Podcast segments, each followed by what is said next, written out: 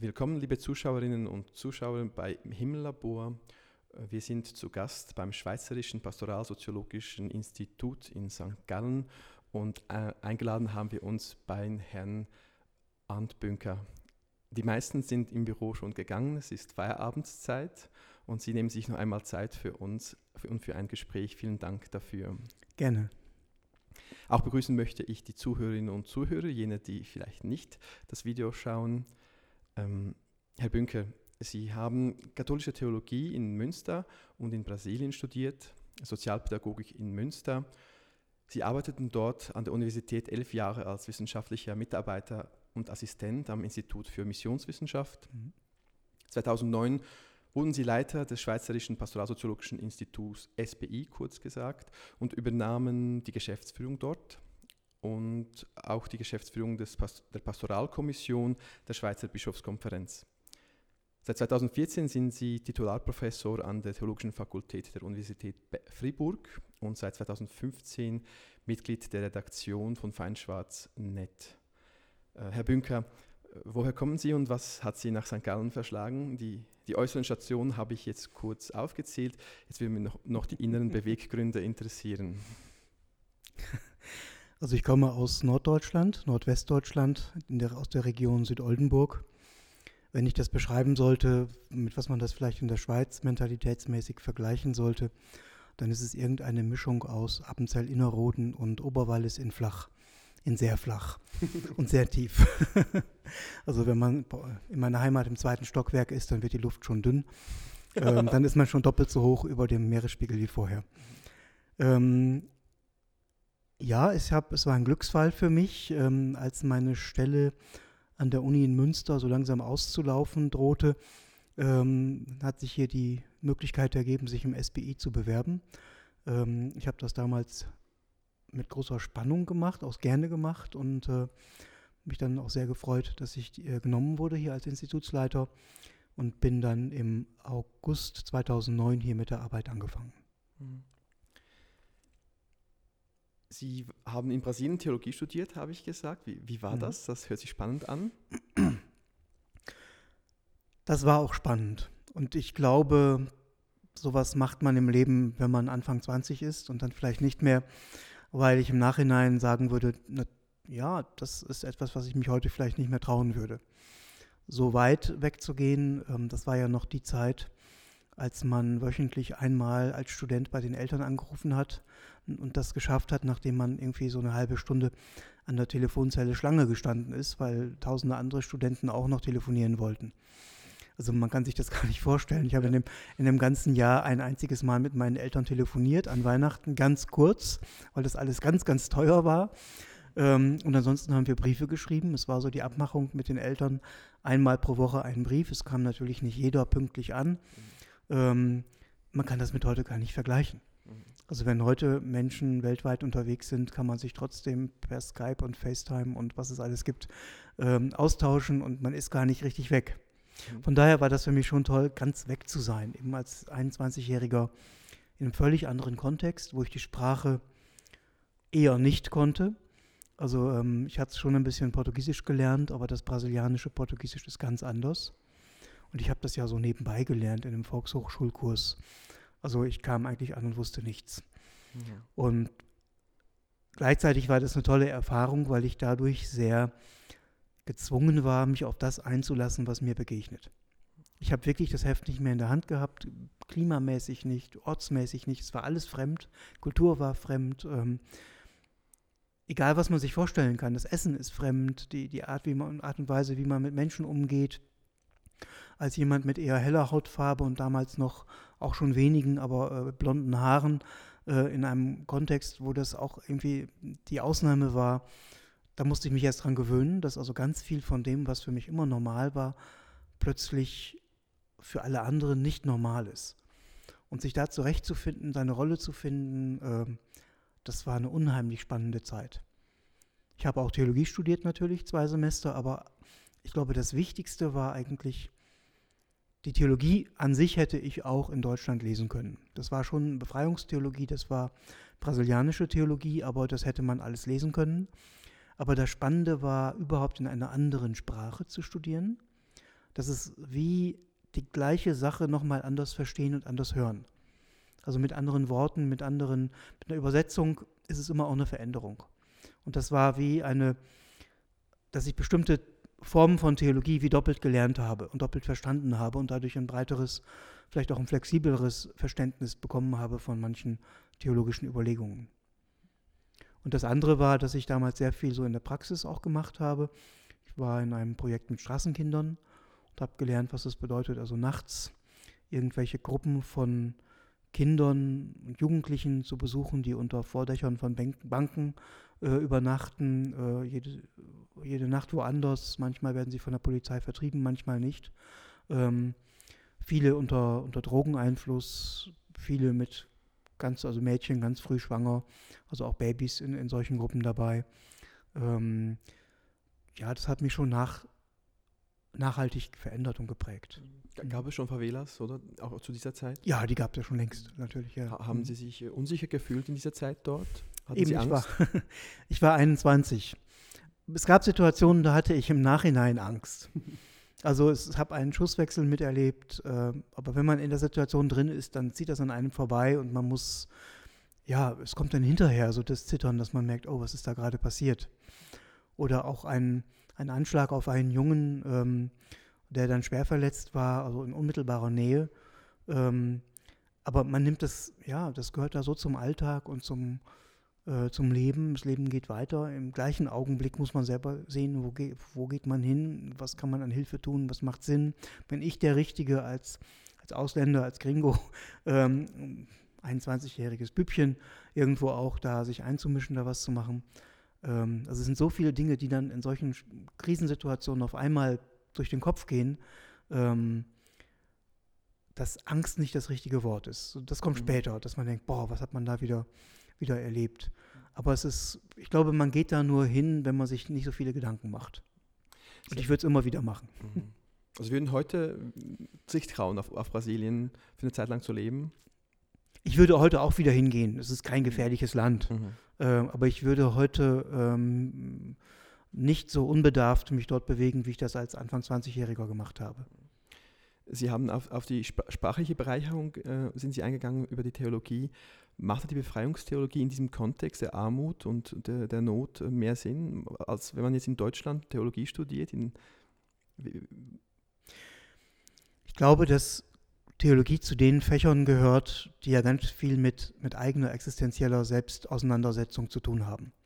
Also wenn man wirklich Theologie studiert, nach meinem Verständnis, hat das ganz viel mit der Person zu tun, die auch studiert. Natürlich kann ich äh, Katechismus auswendig lernen und äh, Daten der Kirchengeschichte runterbrabbeln, aber das geht mich alles nichts an. Erst wenn es mich was angeht, wird es real. Und ich bin nur real an dem Ort, wo ich meine Füße habe. Das war mir auch wichtig, als ich dann in die Schweiz gegangen bin und dieses Institut zu leiten, habe ich gesagt, ich muss hier auch wohnen. Also es ist für mich nicht vorstellbar, also quasi meinen Wohnsitz in Norddeutschland zu haben und dann ähm, quasi zur Institutsleitung rüberzureisen. Das geht für eine wissenschaftliche Institution schon, aber wenn es wirklich darum geht, auch zu verstehen, ja, was wirklich passiert und sich von dem auch wirklich ähm, betreffen zu lassen, bewegen zu lassen, dann muss man auch da sein. Und deshalb war das äh, schon auch wichtig, die Befreiungstheologie in dem Kontext zu studieren, für den sie geschrieben wurde. Und ich habe auch gelernt, dass man das dann nicht einfach eins zu eins übernehmen kann. Also das Schlechteste, was man vermeintlich wohlmeinend der Befreiungstheologie antun kann, ist, also irgendwas wie aus dem Urlaub als Souvenir ähm, in die Schweizer oder in die deutsche oder in die europäische Heimat zu bringen und zu meinen, das könnte man hier jetzt eins zu eins gebrauchen. Das funktioniert nicht. Das ist nicht mal Folklore, das ist einfach nur Mist. Mhm. Weil man damit eigentlich das nicht tut, was die Befreiungstheologie tut, nämlich sich mit dem Kontext auseinanderzusetzen, mit dem Leben auseinanderzusetzen, was das Leben ist, was gerade gelebt wird und nicht ein Leben von irgendwas anderem. Aber die Befreiungstheologie kann sehr wohl Bedeutung haben in, unseren, in unserem Leben, in unserem Kontext hier. Unbedingt, unbedingt. Also wir müssen sie anders formulieren, wahrscheinlich auch mit weniger Pathos, als das jetzt in Lateinamerika gemacht wird, oder das einfach nicht unser Gemüt ja, ist.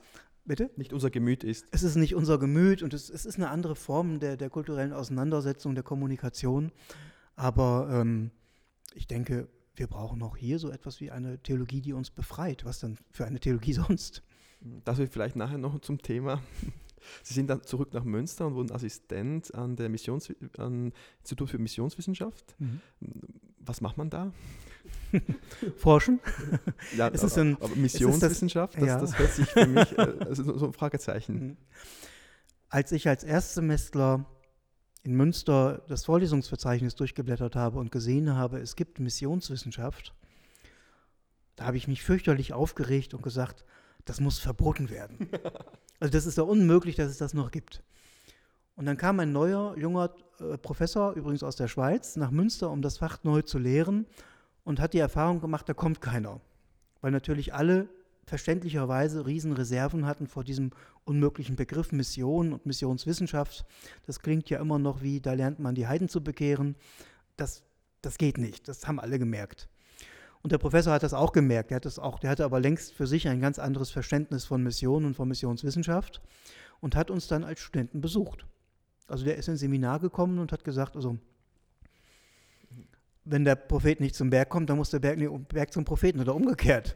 Jedenfalls muss sich jemand bewegen. Und der hat dann äh, das vorgestellt und das habe ich mir angehört. Ich bin da sehr kritisch reingegangen und ich bin anders kritisch wieder rausgegangen. Also ich bin seitdem eigentlich ein Fan der Missionswissenschaft, aber so wie wir sie dort betrieben haben, ist es eine sehr kritische Theologie, sowohl was die Geschichte der Mission angeht, was den Begriff, die Konzepte der Mission angeht, ähm, aber auch was eine Kirche angeht, die sich weigert, missionarisch zu sein.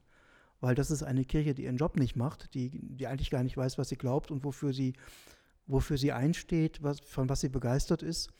Und ähm, ja, das hat mich eigentlich immer, immer, das hat mich nie losgelassen. Also die Frage zu stellen, wie können wir eigentlich von unserem Glauben so sprechen, dass er relevant ist, ohne dass wir damit den anderen, mit denen wir sprechen, eins aufs Dach geben.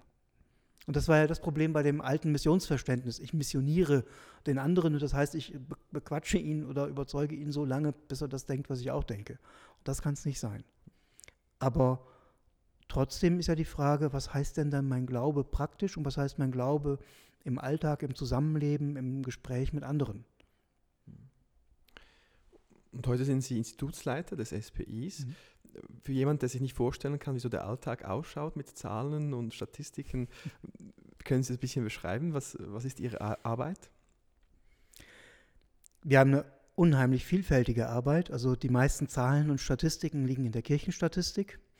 Ähm, das muss ich gar nicht beschreiben, das kann man unter www.kirchenstatistik.ch sich angucken. Da sieht man, wie, viele, wie viel in der Schweiz getauft wird, beerdigt wird, geheiratet wird, wie sich das in den letzten Jahren verändert hat. Ähm, das ist ein wichtiger Bereich. Ein zweiter Bereich ist aber auch der, der im engeren Sinne soziologische Bereich, also das Nachdenken darüber, wie kommt es eigentlich zu diesen Veränderungen, zum Beispiel in der Kirchenstatistik.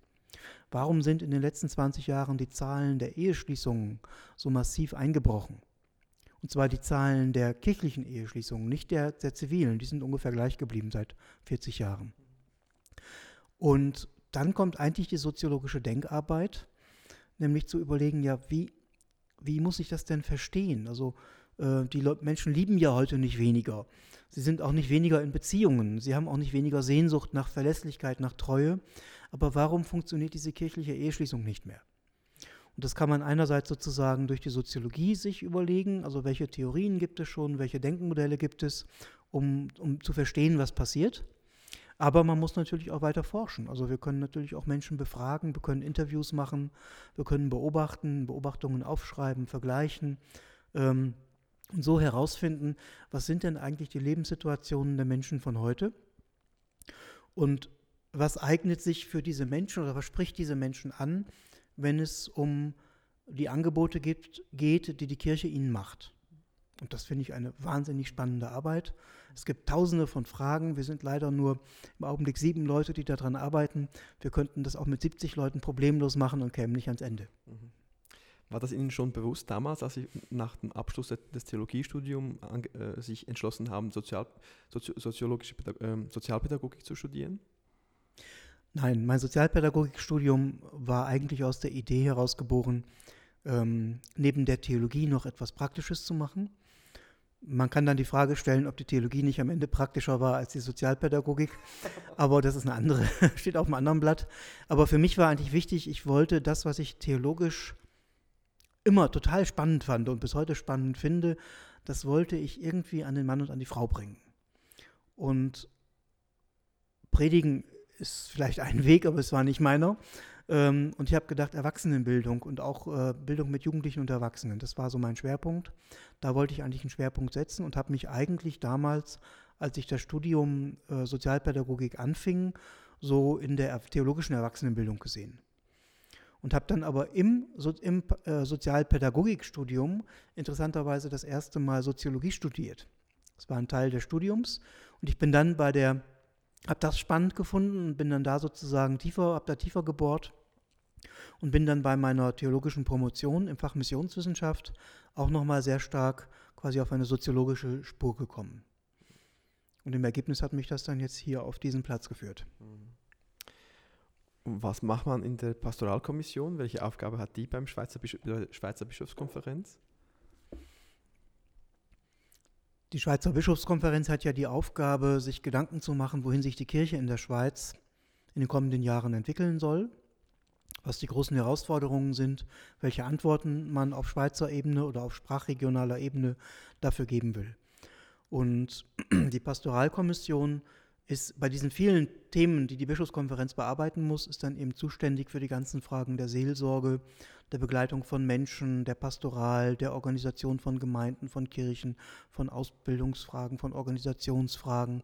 Welches Personal brauchen wir für welche Herausforderungen, die unsere Kirche heute leisten muss?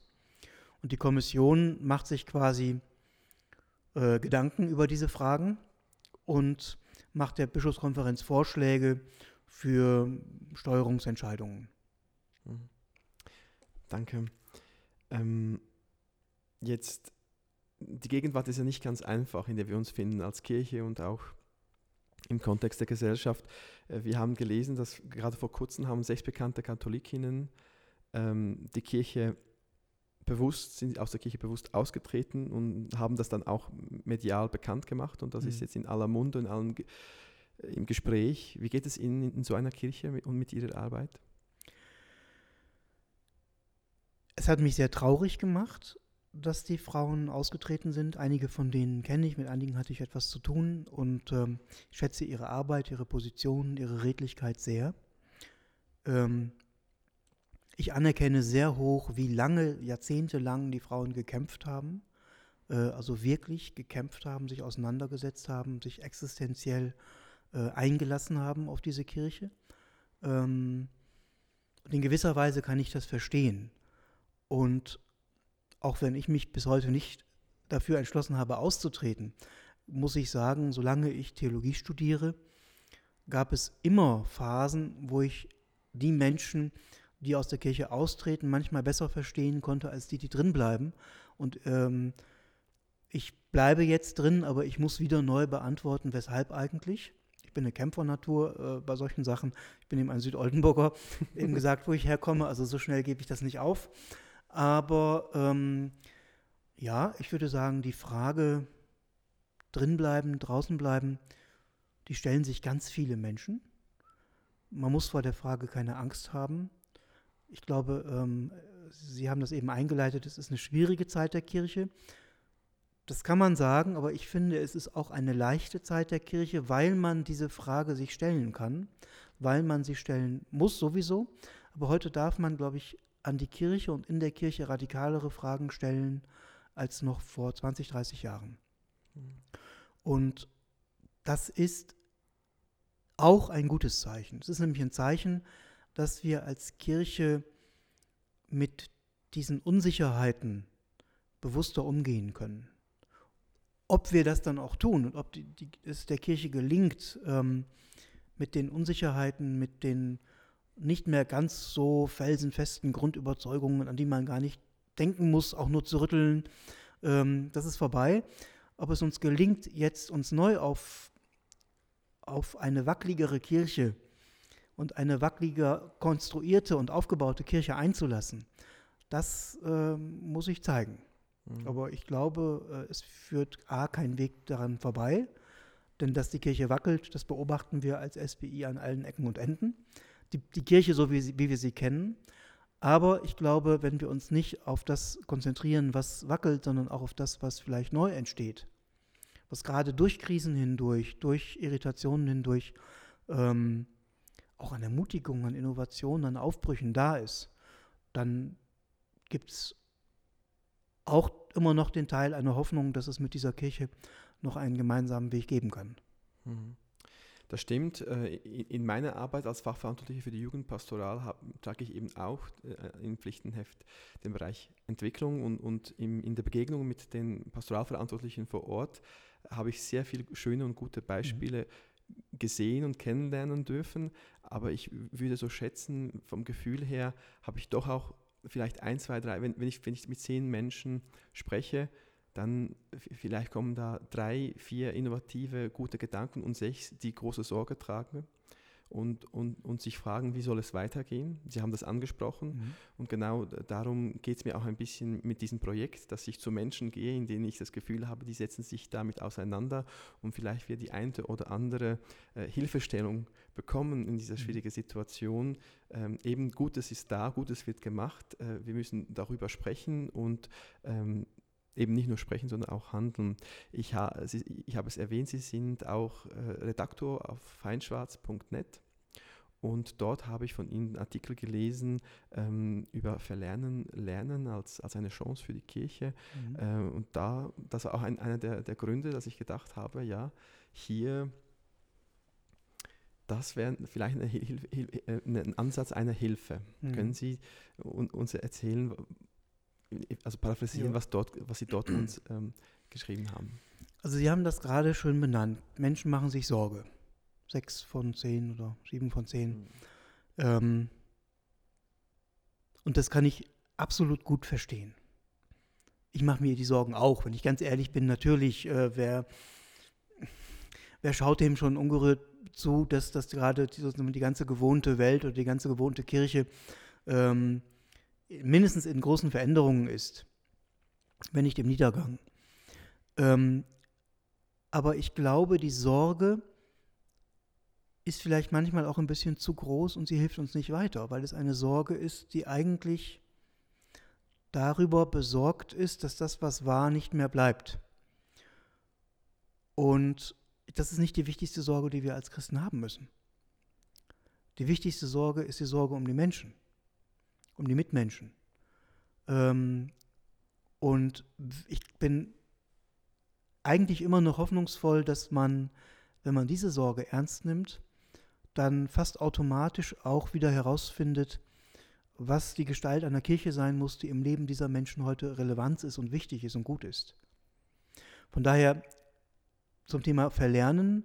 Ich glaube, wir müssen lernen, verlernen, sozusagen Sorgen zu pflegen die mit, der, mit einer Kirche, mit einem Kirchenbild zu, zu tun haben, das sich nicht in die Zukunft transportieren lässt. Das Bild schon, aber die Kirche nicht. Ähm, und wir sollten die Bilder verlernen und sagen, das ist nicht mehr das Bild, an dem ich mir, mich orientiere. Meine pastorale Kreativität, meine pastorale Innovation muss ich nicht an den Kirchenbildern der Vergangenheit rechnen, messen lassen. Eine tolle pastorale Idee ist nicht dann gut, wenn sonntags die Kirche wieder pumpevoll ist, sondern sie ist dann gut, wenn sie für Menschen gut ist. Und wenn sie Menschen hilft, gut zu leben, besser zu leben, im Frieden zu leben, in Gemeinschaft zu leben, vielleicht sogar in Gemeinschaft mit Gott zu leben oder die Gemeinschaft, die sie leben, als religiös oder auch, auch spirituell zu interpretieren. Das ist gut, wenn es ihnen hilft. Äh, wenn es ihnen nicht hilft, sollte es besser lassen. Und das ist, glaube ich, ganz entscheidend, von welchen Bildern lassen wir uns leiten. Und dieses Verlernen habe ich gemeint als Aufruf, lasst uns ehrlich daran arbeiten, an welchen Bildern wir immer noch hängen. Natürlich finde ich manche Kirchenerfahrungen aus meiner Kindheit immer noch schön und, und ich erinnere mich mit, mit frohem Herzen daran. Aber das ist Vergangenheit. Und wir müssen verlernen, diese alten Bilder zum Maßstab für die Planung der Gegenwart und der Zukunft zu machen. Das kann man jetzt so schön sagen, aber wenn man im System drin ist, wenn man als Pastoralassistentin, als Priester, als äh, Katechetin irgendwo arbeitet und den ganzen Erwartungen dieses sozialen Systems ausgesetzt sind, ist. Da, da sind die, die Kirchgemeinden, die immer noch wollen, Leute, seid doch kreativer, damit die Leute wiederkommen, mhm. macht mehr, damit die Leute nicht austreten, strengt euch in der Katechese mehr an, damit die Kinder sonntags zur Messe kommen. Mhm. Das ist vorbei. Und ich glaube, wir müssen das lernen, und zwar auch existenziell lernen, auch im Alltag lernen, dass uns diese Bilder nicht immer wieder einholen und uns nicht immer wieder äh, dazu verführen, in der Praxis, in der kirchlichen Praxis, in der Pastoral, in der Katechese, eigentlich falsche Ziele zu setzen und damit falsche Katechese, falsche Pastoral, falsche Praxis des christlichen Glaubens zu, zu betreiben. Mhm. Dort hat mir eben die Statistik sehr, sehr geholfen, zum Beispiel bei der NFP 58, wo, wo mir klar wurde, eben, dass wir mit den, mit den gewohnten Formen bei den Jugendlichen nicht auf 8 Prozent äh, der Jugendlichen, also das das ist schon mal schön gerechnet, ja, und wenn wir bei, bei bei, der Gesam bei Gesamtkirchenmitgliedern kommen wir auch nicht auf 12 Prozent, die wir damit erreichen, oder? Und gleichzeitig äh, in einer, einer ex externen kirchlichen Studie über den Theismus und Atheismus der Gesellschaft äh, habe ich gelesen, dass äh, eben die Schweiz einen sehr hohen Anteil von, von theistischen Menschen hat. Also, und dort wurden eben auch die Menschen kategorisiert, die sagen, sie glauben, ähm, an eine höhere Macht, äh, sie glauben an eine Kraft und mhm. unter denen auch gewisse an einen personalen Gott. Mhm. Und, und, und, ich habe wie das Gefühl, und gleichzeitig haben wir, den, der höchste Anteil der Kirchenmitglieder sind Distanzierte. Dort, dort vermischen sich natürlich wohlgesonnene, kritische und gleichgültige. Ähm, und ich bin überzeugt, dass es dort eine Schnittmenge gäbe, die wir mit unserem theologischen Schatz und Kirchenschatz ansprechen können, äh, Sachen hätten, die sie ansprechen würden, würden wir die richtige Sprache und Form, Form wählen. Und, und dabei geht es mir nicht um äh, ein Abwerben auf dem spirituellen Markt, mhm. um ein Missionieren, ja. sondern wie schaffen wir als Kirche so dazustehen, dass, die, dass sie uns als Referenz sehen. Ernst, neben all diesen anderen mhm. Anbietern im, im Bücherregal des, des, des, Büchermarktes, wo, die sind ja pumpevolle und das ist, mhm. das ist ja nicht ein ab, ab, ab, äh, absteigender Ast, dort verdient man gutes Geld, ähm, dass wir dort, und wir sind ja auch vertreten, es gibt ja. Kirchenleute und Theologen, die sind gut vertreten dort, aber in, in, der, in, der, in der Alltagspastoral treffen wir auf fast kein Interesse. Also eben bei der Rede von die Kirche, wie kann die Kirche sich ja. positionieren? Ich glaube, davon müssen wir uns verabschieden. Das ist auch so ein altes Bild. Es gibt noch die Kirche, die als Fels in der Brandung steht, das Schiff, das sich Gemeinde nennt, das eine Schiff, ähm, mhm. wo alle drin sitzen und mitrudern oder mitsegeln oder was auch immer. Mhm. Ähm, ich glaube, dieses Kirchenbild passt zur Titanic, die geht unter. Mhm. Ähm, gerade für die vielen Menschen, die wir jetzt so soziologisch als die Distanzierten bezeichnen. Also Menschen, die einerseits meistens noch oder oft noch Kirchenmitglieder sind, aber ich sage immer Kirchenmitglieder mit Sicherheitsabstand. Also die ähm, sagen, ja, die Kirchensteuer zahle ich und es gibt sicher das eine oder andere Gute, was die Kirchen machen, aber ansonsten möchte ich eigentlich sie ein bisschen auf Distanz halten.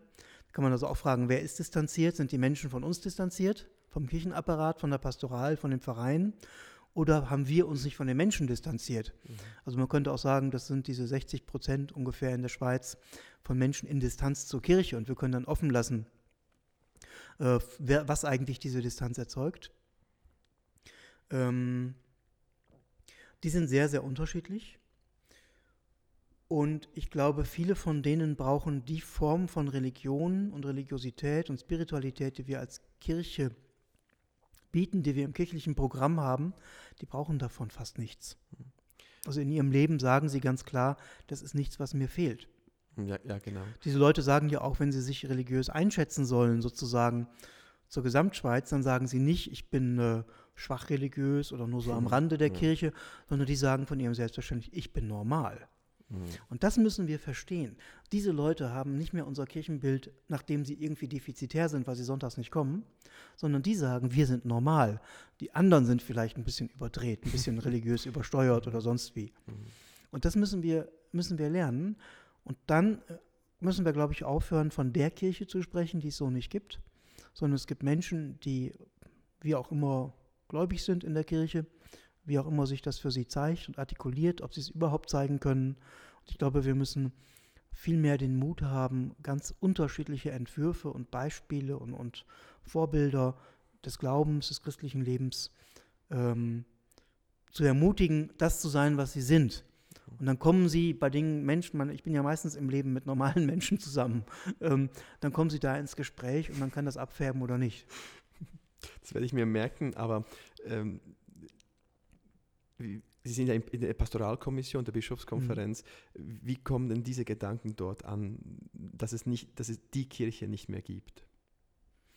Also in einem mystischen Sinn, in einem theologischen Sinn gibt es die ja. Mhm. Aber als soziologisch verfasste Einheit, mhm. die Kirche als Block der Kathol organisierten Katholiken, das ist Jahrzehnte vorbei. Und die Kirche, die sozusagen ein Angebot macht, was für alle gilt und für alle richtig ist, das ist auch vorbei.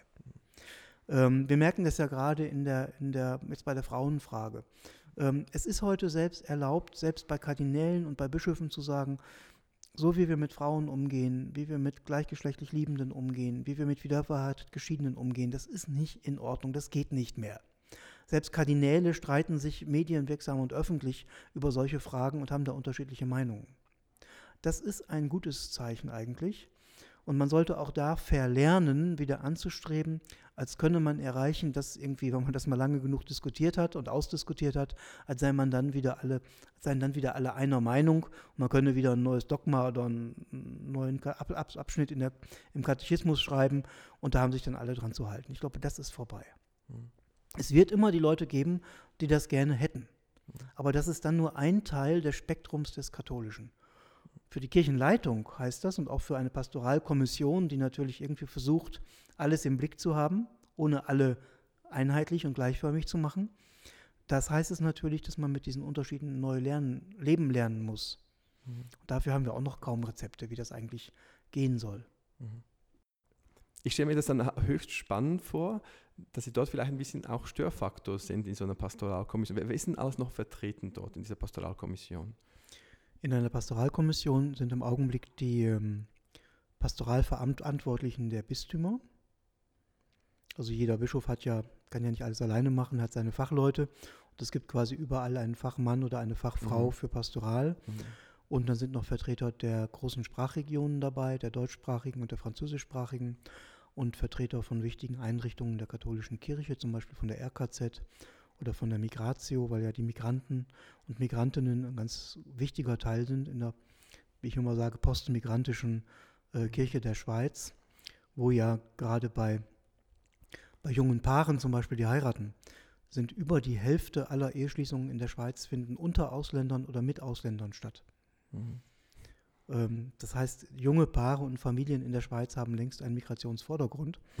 ähm, und deshalb ist es ganz vernünftig, um da jetzt pastoral, also realistisch zu sein, dass wir dann auch jemanden in der Pastoralkommission haben, eben der Nationaldirektor von Migratio, der diese Seite stärker mit dem Blick hat als vielleicht andere. Mhm. Dann haben wir Theologen dabei, Fachleute für Missionen. Mhm. Ja. Und, und, der Bischof ist ab und zu auch dabei? Der Bischof ist der Präsident. Das ist mhm. unser Bischof Markus aus St. Gallen, ist im mhm. Augenblick der Präsident. Mhm. Das kann immer mal wechseln. Das entscheiden dann die Bischöfe unter sich, mhm. wer welches Fach, welches Thema übernimmt. Ähm, wir haben Bischof Markus, der selbst ja sehr pastoral interessiert ist und engagiert mhm. ist.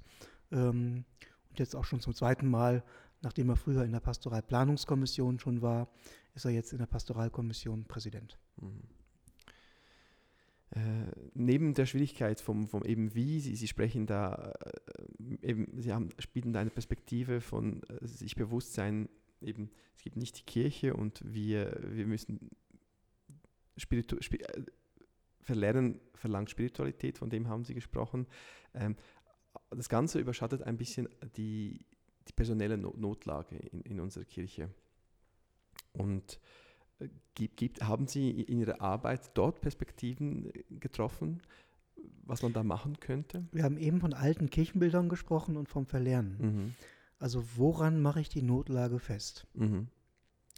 Ähm, mache ich sie fest an den Stellenplänen, die wir vor 20 Jahren geschrieben haben, dann muss ich sagen, wir haben ein Problem. Die Leute können, die Stellen können wir nicht besetzen. können wir schon, konnten wir in der Schweiz vor 30 Jahren auch schon nicht besetzen.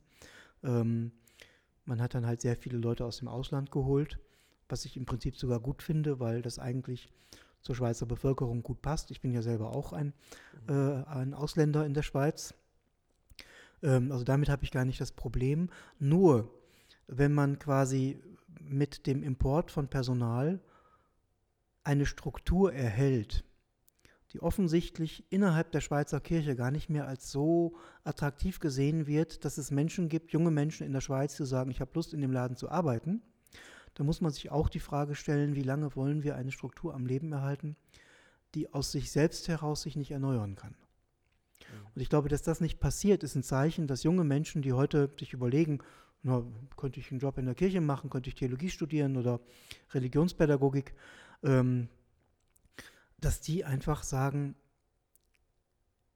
in der Kirche, wie sie sich im Augenblick aufstellt, finde ich da meinen Platz nicht. Äh, und die Formen, die Gefäße, in denen gearbeitet wird, sind nicht die, die ich für mich zukunftsträchtig sehe, sondern die sehe ich auf dem absteigenden Ast. Das ist für mich nicht interessant. Und ich glaube, wenn wir vom Personalnot sprechen, ähm, dann müssen wir sehr genau über die Bücher gehen. Wo ist wirklich eine Not, wo würden wir auch heute sagen, da fehlt tatsächlich etwas, weil wir das Pastoral unbedingt wollen und brauchen? Und wo haben wir eine Not, weil wir eine pastorale Angebotsstruktur aufrechterhalten wollen, bei der uns eigentlich signalisiert wird, das ist noch schön, wenn ihr das macht, aber einen Arm dafür ausreißen lässt sich auch keiner mehr. Und da muss man sich überlegen, ob man nicht da was ändern muss. Aber das löst vielleicht auch Ängste und Sorgen aus für ja. die. Das macht die Personalkrise dann eigentlich sogar noch größer. Mhm. Ähm, es ist noch überschaubar, wenn ich sage, ich habe einen reinen Ressourcenmangel. Mhm. Da muss ich halt das organisatorisch lösen und sagen, gut, dann habt halt das Team, was für eine Pfarrei zuständig war, jetzt zehn Pfarreien. Das ist zwar blöd, aber ähm, das muss die Menschen existenziell nicht so treffen. Aber wenn sich sozusagen mit dieser Berufskrise, die auch eine Berufungskrise ist, weil wir bestimmte Berufungen vielleicht gar nicht erkennen, die da wären und Berufungen suchen, die, die nicht da sind, offensichtlich, ähm, dann ist die Krise viel existenzieller, weil das eigene Berufsbild, die eigene ähm, das eigene Bild vom Ort meiner beruflichen Tätigkeit in der Kirche, von den Sozialformen, den Vereinen und, und, und, wie das früher so war, äh, weil das dann alles mit in Krise, in Krise gerät. Und das kann natürlich für die Einzelnen existenziell sehr, sehr bedrohlich sein.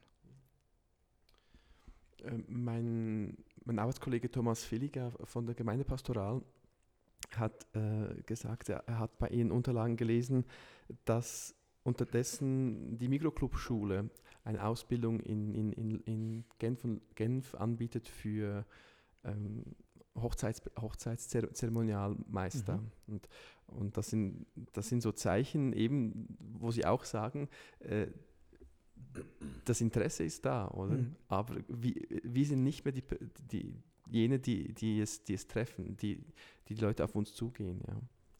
Also wir treffen es natürlich schon. Wenn ich jetzt rein marketingmäßig gucke, würde ich mhm. sagen, wir sind immer noch die größten Anbieter. Okay.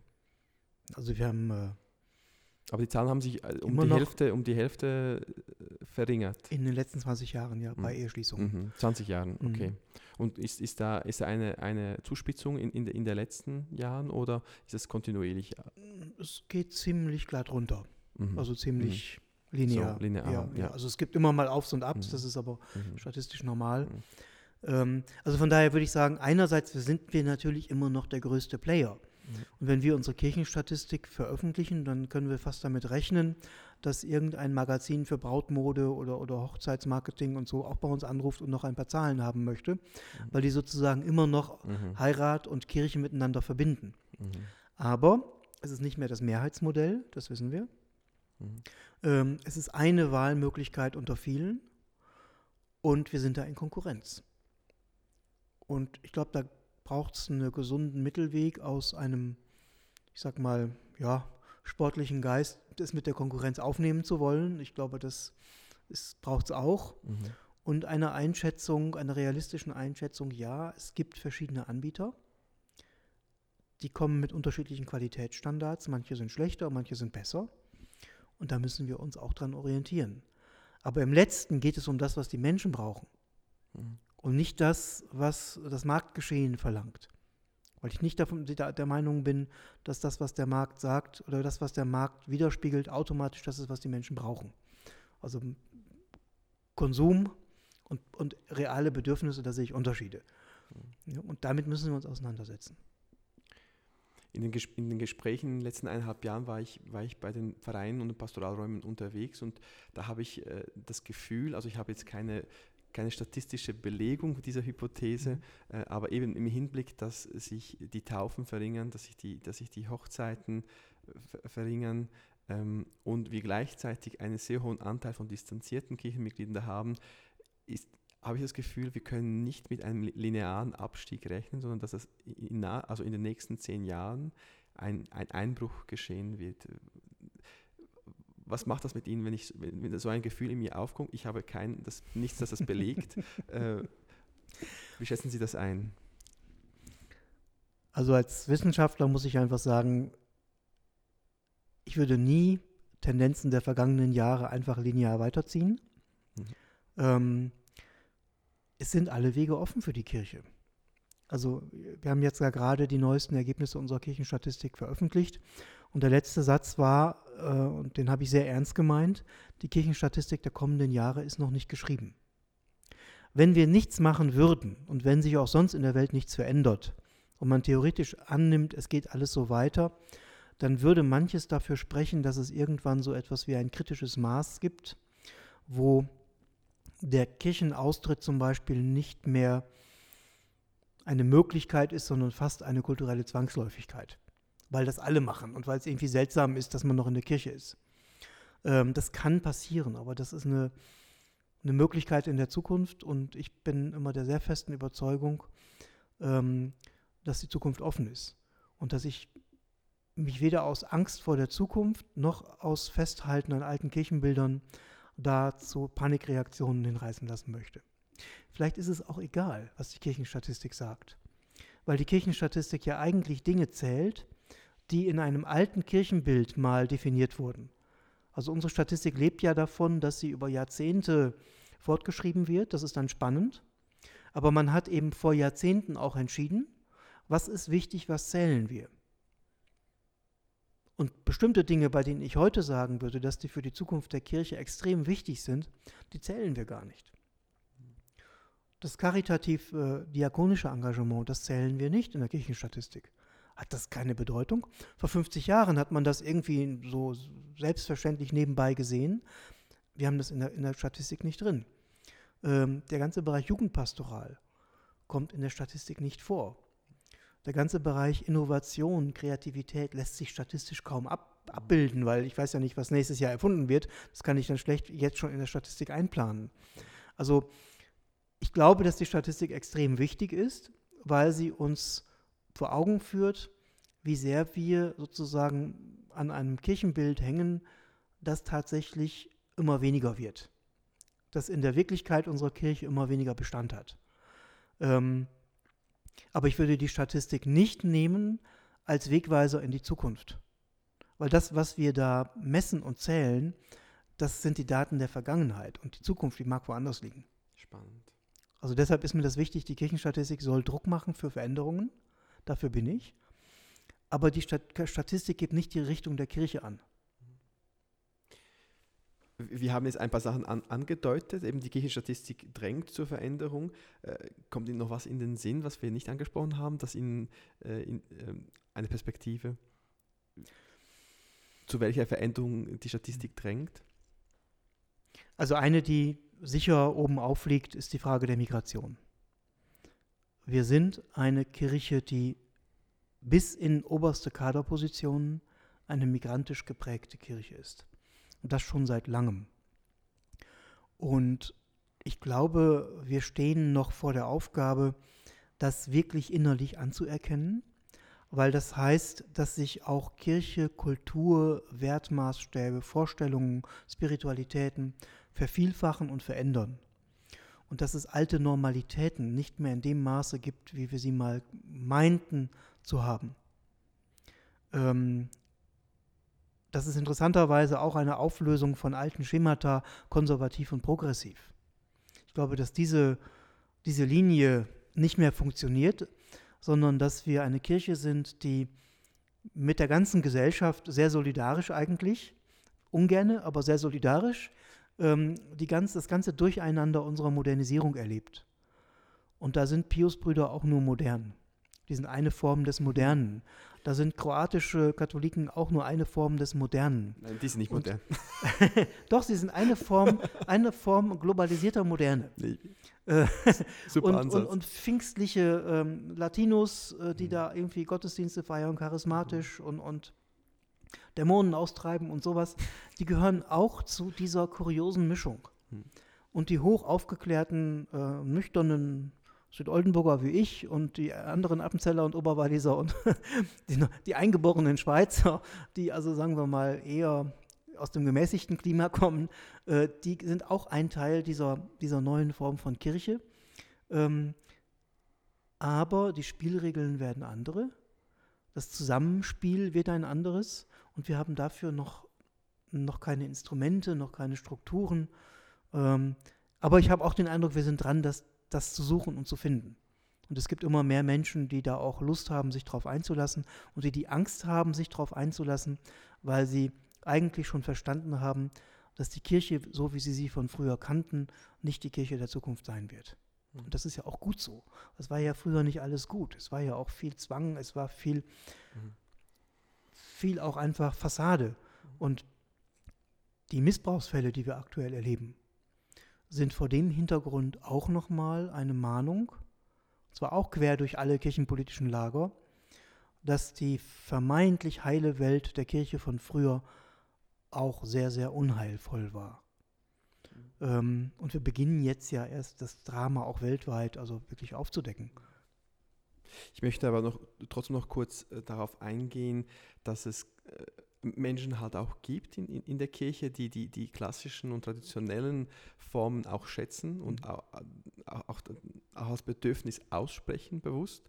Und ich, ich merke, wenn ich mich jetzt eben damit auseinandersetze, äh, mit Veränderung, Entwicklung, Innovation, das löst auch bei, bei pastoralen Leuten manchmal aus, reicht denn das nicht, was wir tun? Ähm, stimmt da was nicht? War, war, es unzulänglich? Eben diese zwei Ebenen möchte ich noch kurz ansprechen. Einerseits, wenn wir nach, nach Veränderung rufen, mhm. dass dann äh, sich die, die, die traditionellen, also wenn ich jetzt trotzdem noch klassische Aufteilung kurz nennen darf, äh, mhm. wie, wie übergangen fühlen und, und, und das andere ist, dass jene, die eben ja schon Jahrzehnte Gutes tun in, in, in Pastoral vor Ort, sich denken, jetzt kommt der wieder mit, mit Innovation.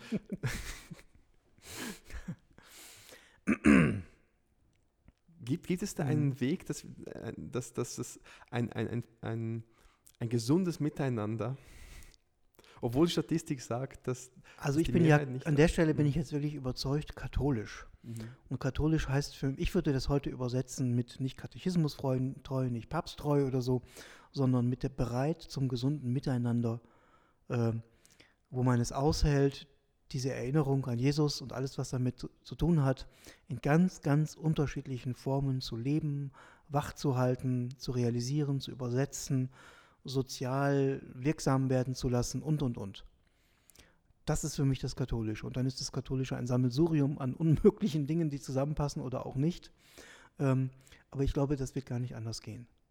Von daher glaube ich auch, also ähm, als katholische Kirche haben wir vielleicht sogar einen Standortvorteil oder einen, einen DNA-Vorteil, ähm, dass wir da so alte Gene drin haben, die wir in den letzten Jahren anders angeguckt haben anders interpretiert haben und wo wir heute vielleicht sagen können, mit einem offenen Katholizitätsbegriff, der ja eigentlich der alte, der ursprüngliche Katholizitätsbegriff ist, der schon ähm, in, der Zeit, in der Zeit der alten Kirche ja eine unheimliche Vielfalt an, an Formen des Christlichen äh, zusammengehalten hat, äh, da, da denke ich, äh, können wir heute wieder anknüpfen.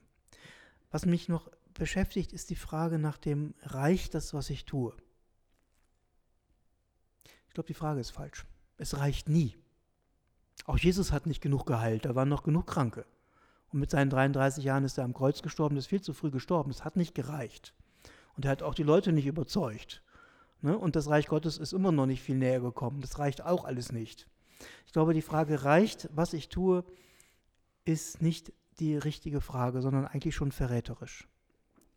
weil man sich an einem Anspruch misst, der immer viel zu groß ist. Und das kann hilfreich sein im Sinne eines Korrektivs, so wenn man sich daran erinnert, das Reich Gottes ist immer größer als das, was ich tue. Aber dann kann ich auch sagen, deshalb reicht ja gerade das, was ich tue, weil das andere wird geschenkt oder, oder kommt uns sowieso entgegen und ist nicht etwas, was wir machen können. Ich glaube, die Frage ist, muss nicht heißen, reicht das, was ich tue, sondern ist das, was ich tue, das Richtige? Und dann ist die Frage, wer ist denn die Referenz, auf, von der her ich sage, was ist denn richtig? Fühlt sich das für mich gut an? Ich könnte ja auch sagen, auch jetzt ins Bett zu gehen und einfach mal das Interview ausfallen zu lassen, fühlt sich für mich verdammt richtig an. Mhm. Ähm, da bin ich froh, dass wir es nicht getan haben. Das können wir natürlich auch sagen. Oder ist das Richtige, in einer bestimmten Situation zu sagen, nee, verdammt nochmal, jetzt muss ich Überstunden machen und das ist jetzt das Richtige. Mhm. Ähm, aber weil es für mich das Richtige ist oder um der Sache willen das Richtige. Mhm. Und da haben wir kaum Kriterien. Bei den quantitativen Kriterien, also reicht es, da haben wir vielleicht noch so die alten Bilder. Es reicht dann, wenn es wieder so ist wie früher. Es reicht dann, wenn alle eines Firmenjahrgangs sich firmen lassen. Oder 60 Prozent oder 70 Prozent. Also dann kann man von Reichen sprechen. Aber das sind keine, ich glaube, keine klugen Kriterien, sondern die Frage ist, ist das richtig, was ich tue? Ist es das Richtige, was ich tue. Und das kann auch richtig sein, wenn man damit scheitert. Also der Papst spricht ja von der verbeulten Kirche. Das ist, glaube ich, eine, wo man mit dem Auto irgendwo in eine Straße fährt, weil man sie fahren muss, weil da jemand ist, der auf mich wartet, der, der, wo, wo man sagt, da wird die Kirche gebraucht. Und dann geht es halt durch Schlaglöcher und dann ist die Straße vielleicht mal ein bisschen eng und dann gibt es Kratzer. Ja und? Aber das ist das Richtige, ob es gereicht. Es gibt noch so viele andere Straßen, die man auch fahren müsste. Das ist die falsche Frage. Mhm. Ähm, jetzt haben wir äh, einige Zeit eben davon berichtet, wie es eben nicht reicht. Und es gibt ja, äh, ich will es nicht missen, Sie, Sie haben zehn Jahre als Assistent, elf Jahre als Assistent für Missionswissenschaft gearbeitet und ähm, es gibt ja traditionelle Kreise, die jetzt in den neuen Bewegungen, die sich jetzt auch ähm, äh, bilden in, im Missionmanifest, das da ist. Man sieht ein, ein volles Gebetshaus in Augsburg, man sieht äh, in Luzern, wo, wo, ich herkomme, war letztes, letzte Weihnachten, Neujahr, war der, die Alment voll mit Christen, ökumenisch, mit, und der Bischof hat auch eingeladen. Und am 12. Dezember ist ja eine Tagung in, in der Universität Fribourg darüber, die das Studienzentrum für Glaube und Gesellschaft äh, lädt dazu ein, in die Diskussion zu gehen mit dem Mission Manifest. Und ähm, als ich das gelesen habe mit ihrer ersten These, das Zentrale am Kirchesein ist es, die Menschen zu Jesus Christus zu bekehren. Da kommt bei mir halt schon wieder das äh, Warnzeichen auf ähm, und ich würde gerne mit Ihnen noch äh, sehen, was macht das mit Ihnen, diese Bewegung? Ich habe das nicht mehr im Kopf, ich habe das vor längerer Zeit mal gelesen. Mhm. Ich finde es sehr problematisch. Also nein, zwei Sachen. Einerseits ist die Bewegung, wenn es denn eine Bewegung ist, wenn ich es richtig gesehen habe, ist die Zahl derer, die da online unterschrieben haben, was man ja tun kann, ähm, irgendwo bei 3.000 bis 4.000. Ich habe jetzt länger nicht mehr geguckt, aber wenn man sich dann vorstellt, dass im Gebetshaus Augsburg immer gesagt hat, oh, wir haben 10.000 Leute, die da zum Beten kommen, äh, dann, bin, dann zeigt das, dass diese Art Mission Manifest nicht funktioniert. Und dass das Buch auch, also am Anfang hat es ja so wie früher die Erstkommunion-Bücher, ich, ich bin so und so, so und so viel alt und finde das Mission Manifest gut oder so ähnlich kann man eintragen. Das ist wie so, Erstkommunion-Bücher, die man von der Patentante geschenkt bekommen hat, ähm, wo man sich auch eintragen kann. Und das ist mein Erstkommuniontag. Ich bin acht Jahre alt, heiße Lisa Meyer und der 23. Äh, April 1976 ist mein Erstkommuniontag. Ähm, und das sind schöne Fotos und das habe ich geschenkt bekommen und das habe ich gebetet. Kann man machen, aber ist Kinder, das ist wirklich Kinderkram. Und ähm, ich glaube, da hat also Mission Manifest rein handwerklich auch Mängel. Dass viele sagen, aus dieser Stil, der geht so nicht. Gleichzeitig finde ich aber, ist das äh, Mission Manifest ein, ein Phänomen eben unserer Kirche, die sich so vielfältig entwickelt, ähm, wo man sagen muss, ja, das ist eine Antwort auf Bedürfnisse von einem bestimmten Sektor von Menschen, einer bestimmten Gruppe von Menschen in unserer Kirche. ich finde diese Theologie, die dahinter steht, also ich will bekehren, die Kirche ist zum Bekehren da, finde ich hochproblematisch. Wie alles in der Theologie kann man die Begriffe alle auch irgendwie positiv umdeuten und so, dann geht das wieder. Aber ähm, wenn ich das auch sehe, im, im, ich habe mir das Video mal angeguckt, der Präsentation von Mission Manifest, dann ist das theologisch dann schon recht eingeengt, das Feld. Und dann ist Bekehrung wirklich so schlimm, wie es, wie es sich anhört äh, wo ich sagen muss, also ich bekehre niemanden. Es ist Gott, der bekehrt. Und es ist Gott, der den Glauben ermöglicht im Menschen. Das mache nicht ich. Keine Mutter lässt, macht irgendwas, damit die Kinder, da, äh, erreicht es irgendwie, dass ihre Kinder glauben. Das geht nicht. Das ist ein Geschenk. Wir können Vorbild sein. Ich glaube, wenn ich glaube, dann will ich auch Vorbild sein, äh, dann, weil ich gar nicht anders kann, als den Glauben zu leben, als dafür einzustehen, als dafür darin zu ringen. Das ist ja auch nicht immer nur feste Überzeugung der Glaube, das ist auch, wie der Papst sagt, das ist auch Zweifeln, das ist auch Ringen, das ist auch Kämpfen. Da sind wir wieder bei den sechs Frauen, äh, die, haben, die kämpfen hier weiter. Die hören ja nicht auf zu glauben. Die hören ja nicht auf, ihr Leben mit der Jesus-Story zu verbinden. Ähm, von daher fühle ich mich mit denen auch immer noch in, in tiefer Gemeinschaft. Vielleicht sogar mit manchen mehr als mit Leuten, die in der Kirche sind und für die immer alles sicher ist. Ähm, und wenn ich so ein offenes oder so ein, ein dynamisches, ein existenzielles Verständnis von Glauben habe, dann kann und will ich niemanden bekehren. Weil wenn mir der Glaube als existenzielle Erfahrung wichtig ist, dann will ich sie nicht anderen aufdrücken, weil es dann nicht mehr existenziell wäre, sondern machtförmig. Mhm. Aber ich bin gerne bereit, mit anderen ins Gespräch zu kommen. Wenn sie denn sprechen wollen, wenn sie mich dann fragen. Und das heißt im Petrusbrief ja, seid jederzeit äh, Rede und Antwort, bereit, Rede und Antwort zu stehen, wenn man euch fragt mhm. und nicht ungefragt. Mhm, genau. Also von daher ist das, finde ich, eine problematische Entwicklung mit Mission Manifest, aber ich bin ja Missionswissenschaftler. Mhm. Mir ist der Begriff Mission immer noch wichtig. Ähm, und ich gebe die Hoffnung noch nicht auf, dass man die Fehler vom Mission Manifest schnell erkennt, aber gleichzeitig auch sagt, was die erkannt haben wiederum ist, dass wir einen neuen Modus von Kirche sein entdecken müssen. Ich würde jetzt nicht den Gang einlegen, den die einlegen, aber die Kirche muss einen anderen Gang einlegen. Vielleicht auch erst herausfinden, was für ein Getriebe sie braucht äh, auf den Wegen, die vor uns liegen. Ähm, und wenn Mission Manifest dazu helfen kann, sagen wir mal, mit einer gewissen Schocktherapie, eben mit diesen Begriffen, uns doch zu zwingen, zu sagen, wofür stehen wir eigentlich, ähm, dann hätte auch das noch was Gutes. Wenn ich auf die Zeit schaue, sind wir am, gegen Ende der, des Gespräches und ich möchte Ihnen noch einmal Raum geben, wenn Sie noch etwas ansprechen möchten, dass wir, dass wir nicht. Äh, wollen, Sie noch, wollen Sie noch was sagen? Ähm, Danke, glaube, jetzt ist gut. Ja. Sie, haben, Sie feiern ja nächstes Jahr 50 Jahre SPI und da hat es mich äh, beeindruckt, dass schon ein Monat nachdem Sie äh, die Ausschreibung gemacht haben, wurde es schon langsam knapp mit, mit den Plätzen und Sie sind völlig ausgebucht. Das, das zeugt von, von der Wertschätzung der Leute, ihrer Arbeit, die Sie hier tun und ähm, das äh, freut mich sehr. Das wollte ich an dieser Stelle noch einmal sagen, eben dass das SPI nächstes Jahr 50 Jahre Jubiläum feiert. Ich danke Ihnen sehr, dass Sie sich als Institutsleiter Zeit genommen haben, an einem freien Abend mit mir ein Gespräch zu machen. Und ich hoffe, dass den einen oder anderen die interessanten Gedanken äh, anregen, äh, sich auf den Weg zu machen, auf eine zukunftsfähige Kirche. Dankeschön. Danke Ihnen vielmals, Herr Bünker. Schönen Abend noch. Gleichfalls, danke.